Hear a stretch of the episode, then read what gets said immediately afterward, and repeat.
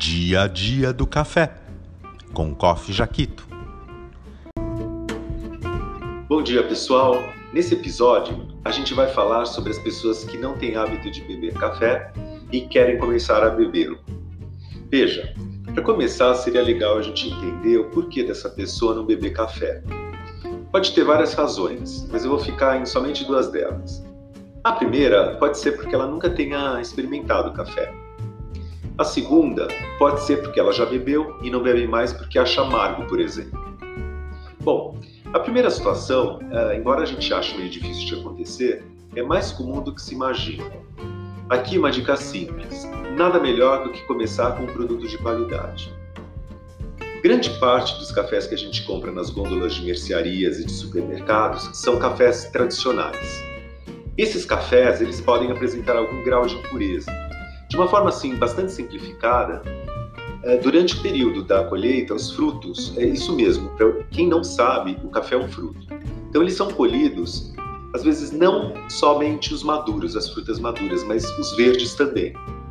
Além disso, alguns frutos com defeitos, alguma fermentação indesejada, grãos com tamanhos diferentes, não uniformes, acabam sendo despercebidos se a seleção não for rigorosa.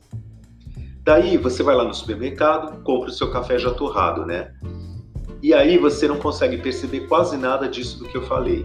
Mas se você comprar o café torrado em grão, se der uma observada, quando você abrir o pacote, você vê que tem uma diferença de tamanho entre os, os grãos, como eu falei antes. Agora, se você comprar o café moído, daí você nem vai perceber. E tem também a questão da torra. Em relação à torra, tanto se você adquirir um café em grãos como moído, você vai perceber uma coloração marrom bem acentuada, que pode ser um sinal de uma torra não adequada. Nessas situações que eu comentei, você vai perceber isso visualmente. Falta de uniformidade, como eu falei, no caso dos cafés em grãos, e a tonalidade da torra, tanto nos grãos como no moído. Tudo isso faz com que um café que você está adquirindo pareça um Frankenstein, muito diferente do que ele poderia ser.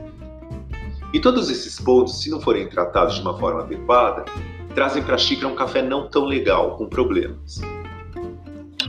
E você que nunca bebeu café, não vai saber disso, né?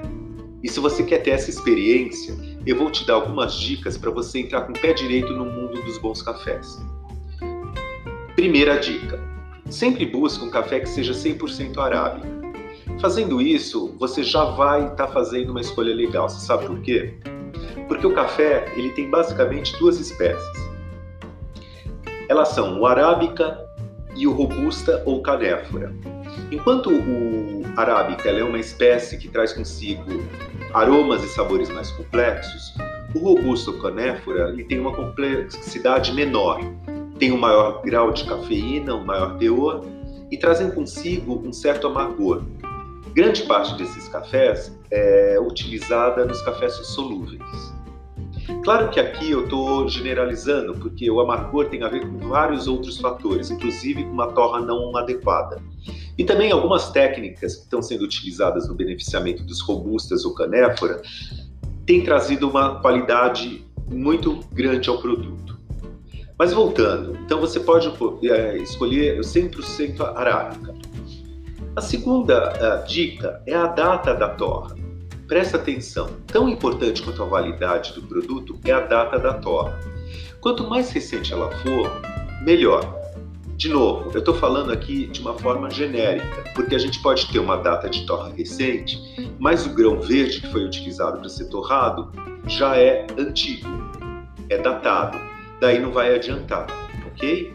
Mas verificar a data da torra já ajuda bastante. Terceira dica: a origem do café. Busque cafés com origem indicada, definida, que garanta rastreabilidade. Isso é a maior garantia de obter um bom produto.